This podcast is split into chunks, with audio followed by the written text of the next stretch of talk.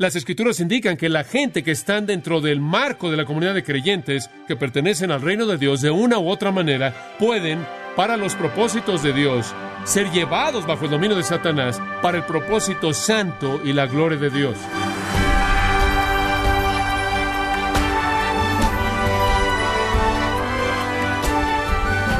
Le damos la bienvenida a esta edición de Gracia a vosotros con el pastor John MacArthur. El puritano Matthew Henry dijo lo siguiente acerca del enemigo Satanás.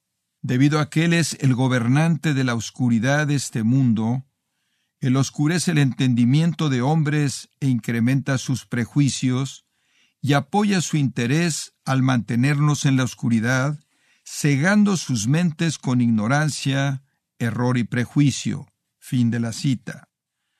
Quizás usted, estimado oyente, puede entender por qué Dios permite que aquellos que lo odian, aquellos que se han rebelado en contra de Él, sean entregados a Satanás. Pero, ¿por qué le haría esto a aquellos que salva, a sus hijos? Le invito a escuchar la respuesta a continuación con el pastor John MacArthur en Gracia a vosotros. Quiero que abra su Biblia en 1 de Timoteo capítulo 1, versículos 18 al 20. Permítame leerle estos tres versículos a usted y después entrar a lo que el Señor nos ha dado para el día de hoy. 1 de Timoteo 1, 18. Este mandamiento, hijo Timoteo, te encargo, para que conforme a las profecías que se hicieron antes en cuanto a ti, milites por ella la buena milicia, manteniendo la fe y buena conciencia, desechando la cual naufragaron en cuanto a la fe algunos, de los cuales son Himeneo y Alejandro, a quienes entregué a Satanás para que aprendan a no blasfemar. Ahora, la palabra entregué en el versículo 20, para didomi, significa entregar, encomendar, o la mejor traducción para entender el sentido aquí es abandonar, abandonar. Quitar las manos es la idea, quitar la protección y abandonar a alguien, a Satanás. Ahora es importante señalar, entonces, que el hecho de que alguien sea entregado a Satanás significa que son sacados del aislamiento y la protección de esa comunidad de creyentes y son entregados de manera plena a Satanás y Dios retira toda su mano de protección, la cual ellos, sea cual sea el grado al que han disfrutado, ya no lo disfrutan. Dios tiene, escuche con atención, para sus propias razones a nivel personal, ha colocado, ha sacado a personas de la protección de la comunidad de creyentes y las ha entregado al control de Satanás. Dios mismo ha hecho eso. Regresemos al libro de Job. Aquí es donde comenzamos. El libro de Job. Oigo todo el tiempo acerca del libro de Job, que Job es para enseñarnos cómo enfrentar el sufrimiento. Job, el punto entero de Job es mostrar la naturaleza, la virtud de un hombre piadoso, y la virtud de un hombre piadoso es que él ama a Dios y adora a Dios, no por lo que Dios le ha dado, sino debido únicamente a devoción pura. Él confió en Dios. Satanás regresó. En otra ocasión hubo una junta en el capítulo 2 y Satanás vuelve a tener la misma conversación. Dios le dice, ¿has considerado a mi siervo Job? Y él dice, permíteme tenerlo otra vez. Y entonces en el versículo 6, capítulo 2, el Señor le dijo a Satanás, he aquí, él está en tu mano. Esta vez puedes azotarlo él, pero no lo puedes matar. No lo puedes matar. Satanás salió de la presencia del Señor y azotó a Job con una sarna maligna desde la planta del pie hasta la correnilla de la cabeza. Observe, Satanás puede traer enfermedad. Satanás puede traer enfermedad y aquí está Job con algún pedazo de vasija, quitándose las costras y las úlceras conforme se sienta en un montón de cenizas. Y ese era un símbolo de duelo y de tristeza. Y su esposa, que le ayudó, quien no era una mujer de Proverbios 31, se acerca y le dice, maldice a Dios y muérete. Y él le dijo, eres una mujer necia, ¿recibiremos el bien de la mano de Dios y no recibiremos el mal? En todo esto Job no pecó con sus labios. Esto es increíble. Dios está presentando un punto monumental acerca de la naturaleza de la salvación verdadera, acerca de la naturaleza de la piedad verdadera, acerca de la naturaleza de un corazón verdaderamente recto. La persona que realmente ama a Dios no es la persona que ama a Dios por lo que obtiene, sino la persona que ama a Dios por quien es Él. Ese es el punto. Y dice usted, bueno, no fue muy justo hacer que Job fuera la ilustración para enseñar algo. Oh, Usted tiene que ver más allá simplemente de la vida de un individuo hasta el hecho de que Dios estaba enseñando un punto por toda la eternidad. Él tiene el derecho soberano de hacer eso. Bueno, usted sabe cómo sigue el resto de la historia. Él tiene un grupo de amigos bien intencionados que se acercan y le dan una serie de consejos que no sirven de nada del capítulo 4 al capítulo 37. Como usted sabe, son 33, 34 capítulos de duplicidad. Y en medio de todo esto, Job está triste y está quebrantado de corazón. En los capítulos 3 al 10 relatan la tristeza de Job y él realmente está doliéndose, está en dolor. O que mi tristeza fuera pesado minuciosamente, mi calamidad colocada en la báscula, dice en el capítulo 6, versículo 2. Capítulo 10, él dice, mi alma está cansada de la vida. Y él dice en el versículo 2 del capítulo 10, Dios no me condenes, muéstrame por qué estás contendiendo conmigo. ¿Qué me estás haciendo? Solo quiero saber qué está pasando, no lo puedo entender, no lo puedo explicar. He perdido mis cultivos, mis animales, mis hijos, mi hogar, he perdido mi salud, lo único que me queda es una esposa a la que realmente me gustaría intercambiar por algunas de las cosas que he perdido. Y en todo esto no tengo idea alguna del por qué esto está pasando. ¿Por qué estás haciendo tú esto? No hay respuesta. Los cielos están cerrados, están absolutamente en silencio, y en el vacío del silencio de Dios vienen todas estas personas con sus respuestas equivocadas. Finalmente, y de manera maravillosa, en el capítulo 38, Dios habla y dice, entonces Jehová respondió a Job del torbellino. ¿Saben lo que el Señor dijo? El Señor no le dijo, mira, Job, quiero hablarte de esto. Ahora, esta es la razón por la que estoy haciendo esto. ¿Se dan cuenta? En primer lugar, Satanás se me acercó un día y él dijo, escuche, Job no supo hasta que leyó este libro más adelante, lo cual probablemente nunca leyó. Él no supo. Él no supo lo que estaba pasando en el capítulo 1 y 2. Eso pasó en el cielo. Él no sabía eso. Y cuando el Señor viene, el Señor no le dice. El Señor simplemente le dice, ¿por qué estás haciendo ese tipo de preguntas? ¿Dónde estabas cuando hice el mundo? ¿Dónde estabas tú cuando establecí el cimiento? ¿Dónde estabas tú cuando yo hice los montes y los mares? ¿Dónde estabas tú cuando las estrellas de la mañana y los ángeles cantaban juntos y todos los hijos de Dios gritaban de gozo ante la creación? ¿Qué sabes acerca de la vida? ¿Qué sabes acerca de la muerte? En otras palabras, lo que le está diciendo es, yo voy a hacer exactamente lo que quiero y quién eres tú para cuestionarme. Y él simplemente se revela a sí mismo, su omnipotencia, su virtud. Y finalmente Job entiende el mensaje en el capítulo 42. Y Job respondió al Señor y le dijo, oh, ya veo, lo entiendo. Tú puedes hacer todo y ningún pensamiento puede ser contenido de ti. ¿Y quién va a llegar a esconder el consejo sin conocimiento? Por lo tanto, he dicho lo que no entiendo, cosas demasiado maravillosas para mí que no conocía. ¿Sabe usted lo que él dice? Dios ya entiendo, tú eres Dios, tú eres soberano, tú puedes hacer todo, tú puedes hacer lo que quieras, tú conoces todo, tú tienes todos los privilegios. Yo soy un necio por llegar a abrir mi boca, me disculpo. He estado hablando de cosas que van mucho más allá de mi entendimiento, que no conocía, demasiado asombrosas para que yo las entienda. Entonces, óyeme, Señor, óyeme, y esto es lo que quiero que oigas. Había oído de ti con el oír de mi oído, pero ahora mis ojos te ven. ¿Qué quiere decir con eso? Yo conocí acerca de ti solo a partir del oído, ahora conozco acerca de ti a partir de la experiencia personal, te he visto en acción y me odio a mí mismo y me arrepiento en polvo y en cenizas. Este querido hombre mostró su piedad. Él tuvo la respuesta correcta. Oh Dios, él dijo, el pecado en todo esto es mi pecado por no reconocer tu derecho soberano de dar y de quitar. Lo que yo dije al principio es verdad. Jehová dio, Jehová quitó. Bendito sea el nombre del Señor. ¿Quién fui yo para llegar a cuestionarte? Escucha, el punto de este libro es mostrarle la naturaleza de la piedad genuina, es mostrar la realidad inquebrantable de un alma redimida que bajo ninguna presión va a abandonar a su Dios, bajo ninguna presión él va a negar a su Dios. Ante la pérdida de todo, él permanece fiel. Si no hay ninguna otra razón, demuestra la naturaleza de la verdadera conversión, ¿se da cuenta? Del verdadero amor hacia Dios, y llevó a Job de un entendimiento limitado de Dios a un entendimiento aún más grande de Dios.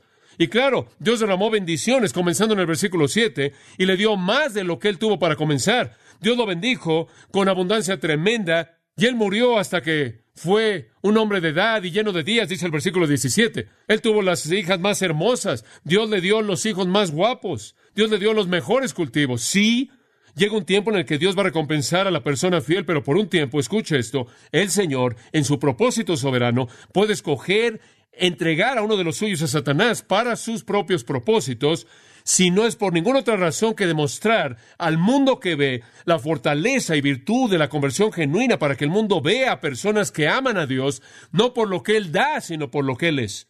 Y nuestra teología débil, insípida, superficial, popular de la actualidad es ignorante de eso. Job fue usado por Dios para probar la naturaleza del verdadero amor a Dios, la verdadera devoción a Dios. ¡Qué pensamiento! Y no fue sin gran beneficio para él, porque él aprendió acerca de la soberanía de Dios y él aprendió a tener un amor más profundo a Dios. Él encontró en sí mismo algunos pecados que él no sabía que tenía y él entendió la necesidad de someterse al dominio divino sin importar lo que involucraba. Un verdadero creyente entonces puede ser entregado a Satanás para traer mayor gloria a Dios. Pero Satanás tiene límites en lo que puede hacer, ¿verdad? Primero Dios le dijo, no lo puedes tocar. La segunda vez, lo puedes tocar, pero no puedes qué? Matarlo.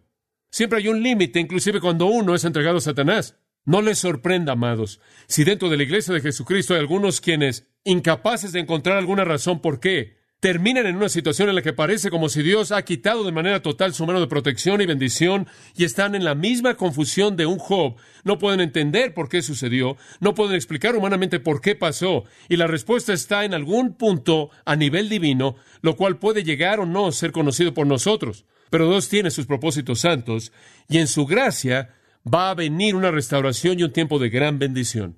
Ahora pase conmigo otra ilustración de esto en Mateo capítulo 4. Y quiero mostrarle algo que es igualmente sorprendente. Mateo capítulo 4. Ahora aquí encontramos otro acto mediante el cual Dios entrega a alguien a Satanás.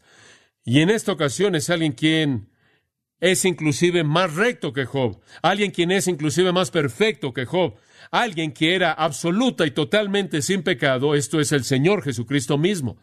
Observe Mateo 4, versículo 1. Entonces Jesús fue llevado al desierto por el Espíritu. Llevado por el Espíritu.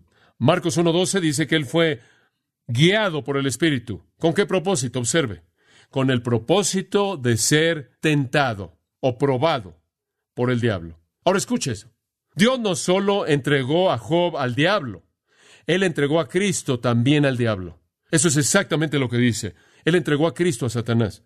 Así como Dios colocó a Job en las manos de Satanás y mostró la naturaleza de la salvación verdadera y mostró la virtud de Job, así también Dios colocó a su Hijo amado en las manos de Satanás para mostrar su virtud y para mostrar que Él no se quebrantaría y que Él no se desviaría y que Él permanecería fiel como el Dios hombre perfecto.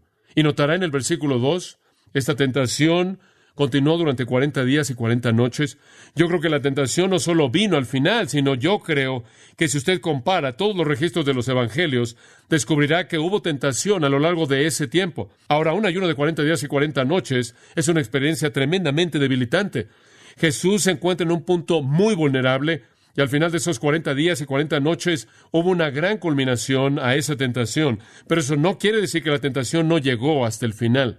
Yo creo que él fue tentado a lo largo de ese periodo de tiempo y una gran tentación de culminación al final. Fue un tiempo de gran debilidad físicamente y él no comió ni bebió. Fue un tiempo de gran soledad y leí uno de los puritanos esta semana quien dijo que Satanás es un pirata quien busca encontrar un barco que navega sin una flota para encontrar un creyente que está aislado y solo, sin la protección de otros, y ahí está Cristo solo 40 días y 40 noches, débil, en un lugar que George Adam Smith lo llamó la devastación de piedra caliza, un lugar de esterilidad, en el precipicio, viendo al mar muerto, en la parte de atrás de la planicie de Jerusalén, y ahí el diablo viene a él por diseño de Dios, quien lo guió ahí por su espíritu y lo tienta y lo tienta en las áreas donde él tenía un derecho. En primer lugar, lo tienta para tener pan.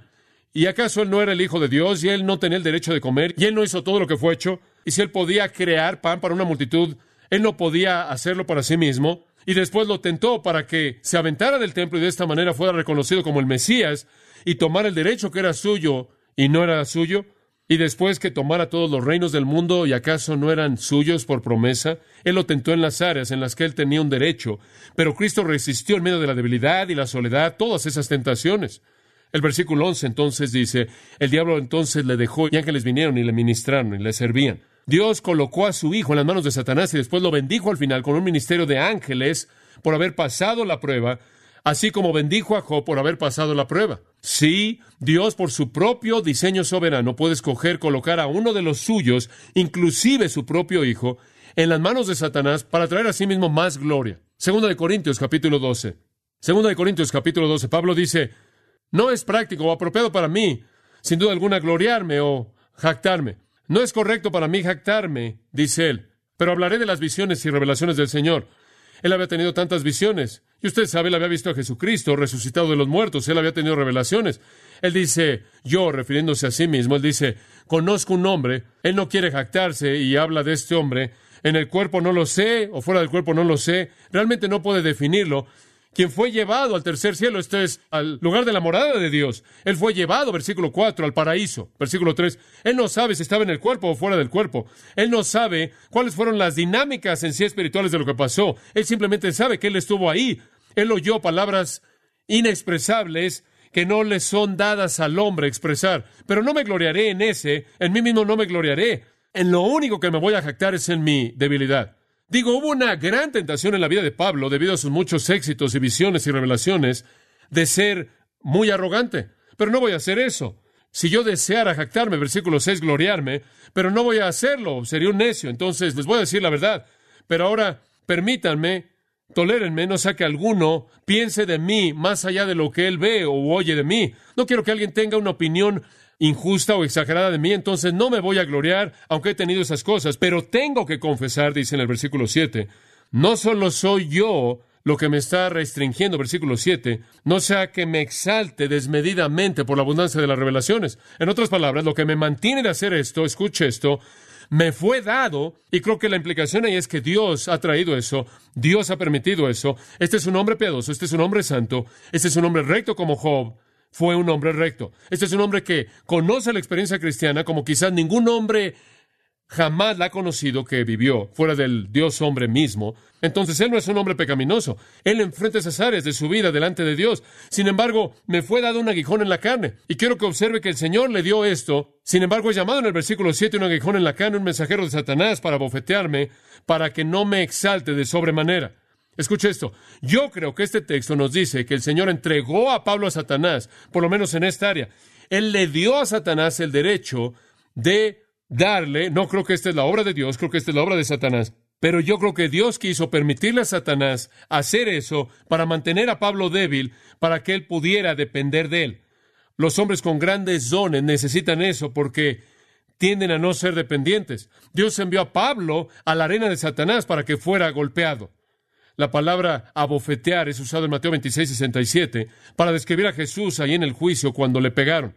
Tiene una palabra de raíz que significa nudillos y tiene que ver con los golpes del puño que aplastan los tejidos y el hueso. Y él dice, tengo este aguijón en la carne que mete sus nudillos en mi cuerpo, es un mensajero de Satanás. ¿Cree usted que Dios pudo haberlo prevenido? Seguro. Pero Dios se lo dio para que él no fuera orgulloso, sino humilde. Versículo 8 respecto a lo cual he pedido tres veces al Señor que lo quite de mí. Alguien va a decir, bueno, él no tuvo fe suficiente, no me dé eso, eso no está en el texto. Bueno, él no reclamó su liberación.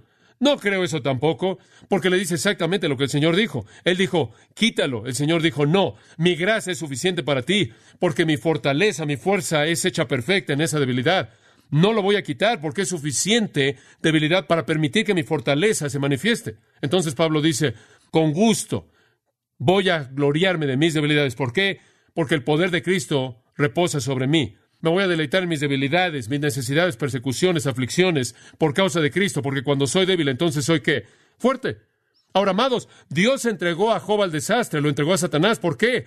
Para que Job fuera una prueba viva de la virtud de un hombre piadoso, para que Job pudiera aprender que Dios era soberano, para que Job pudiera llegar a conocer a Dios de manera más íntima y mejor de lo que él jamás había inclusive llegado a pensar que conocía a Dios debido a que en sus luchas él fue acercado a Dios en maneras en las que su prosperidad nunca pudo haberlo acercado a él. Entonces Dios entregó a Job a Satanás por razones maravillosas y restringió a Satanás en últimas de destruir a Job. Dios entregó a Cristo a Satanás para probar su pureza. Dios entregó a Pablo a Satanás, por lo menos en esta área, para que Satanás pudiera ser el instrumento de Dios para mantener a Pablo humilde, para que él supiera en dónde estaba su fortaleza y por lo tanto fuera un siervo más eficaz. Entonces el Señor entrega a Job a Satanás para probar que él es un hombre piadoso. El Señor entrega a Pablo a Satanás para que Pablo fuera un siervo mejor, más eficaz, para que él pudiera aprender la humildad y para que él aprendiera la dependencia. Ahora quiero que pase a Lucas 22. Lucas 22, versículo 31. En Lucas 22, versículo 31, escuche. El Señor dijo, Simón, Simón, Él está hablando a Pedro. Simón, Simón, Él está llamándolo usando su nombre antiguo porque Él ve características de su persona antigua, de pecado. Entonces Él escoge el nombre antiguo para enfatizar esa naturaleza antigua que Él ve en su conducta y Él lo dice dos veces debido a su compasión.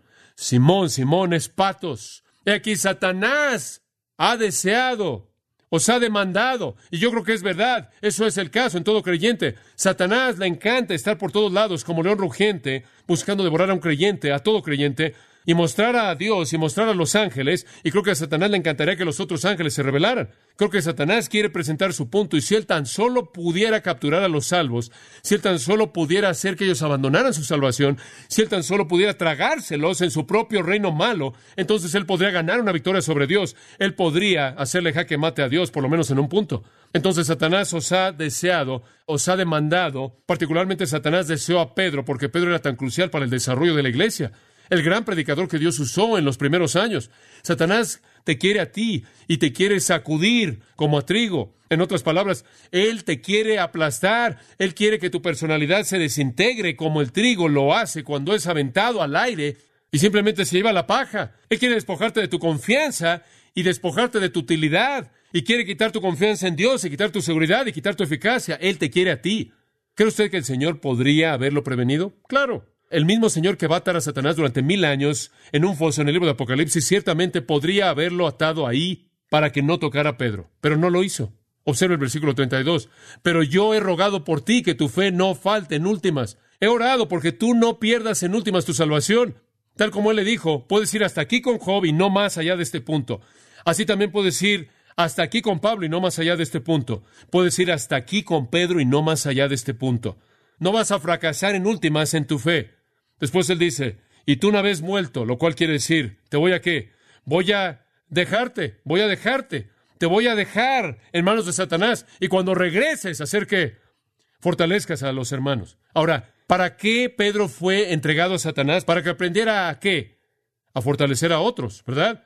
Él, al ser colocado en esta situación, podría entonces regresar y fortalecer a otros. En el caso de Job, Dios estaba presentándole el punto a Satanás y Dios iba a presentar un punto ante el mundo entero el mundo entero de personas que han leído la Biblia, de que una persona que verdaderamente ama a Dios no va a abandonar ese amor y devoción aunque él pierda todo. Una gran lección, una lección profunda. En el caso de Pablo, él estaba enseñando humildad y dependencia. En el caso de Pedro, él quería a alguien que pudiera decirle a otros cómo era estar en las garras de Satanás. Cuando has atravesado todo eso y regreses, entonces Dios te usa para fortalecer a otros.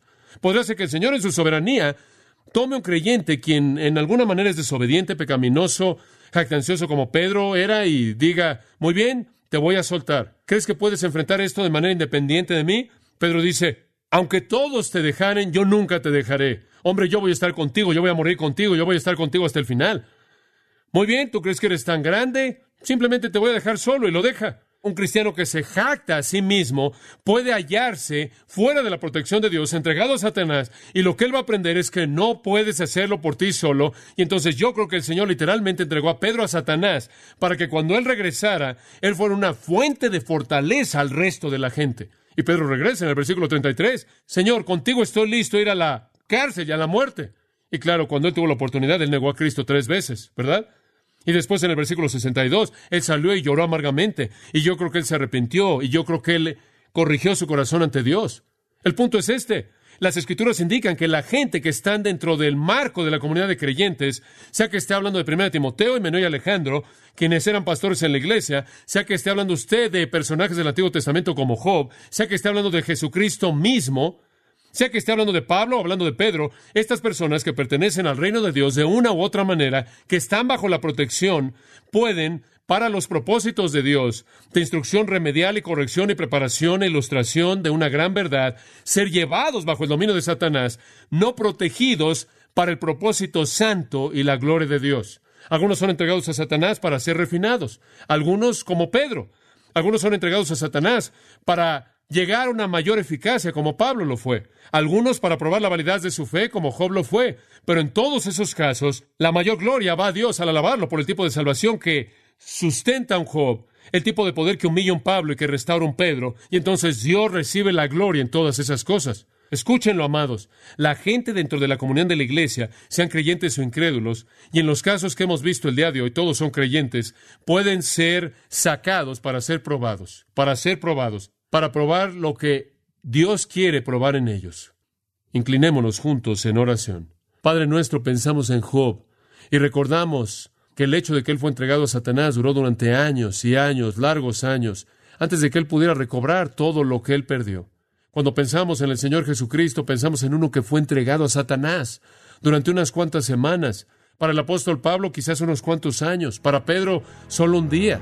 Y Señor, reconocemos que tú tienes tus propósitos y en esto los propósitos fueron para probar y refinar y fortalecer para tu gloria, para que Job y Pablo y Cristo y Pedro pudieran ser los siervos más nobles que fueron. Y entonces, Señor, reconocemos que debe hacernos mejores siervos, debemos estar dispuestos a sufrir lo que el enemigo pueda traer, sabiendo que Él no puede traer nada en últimas que haga que nuestra fe fracase, porque somos guardados en tu gracia y poder. Y si puede contribuir y enriquecer ese ministerio al que nos has llamado, entonces déjanos sufrir lo que sea y encomendamos nuestras almas a tu cuidado fiel, al que nos ama y se entregó a sí mismo por nosotros, al que dice, ningún hombre, ni Satanás, ni nadie, jamás arrebatará mis ovejas de mi mano.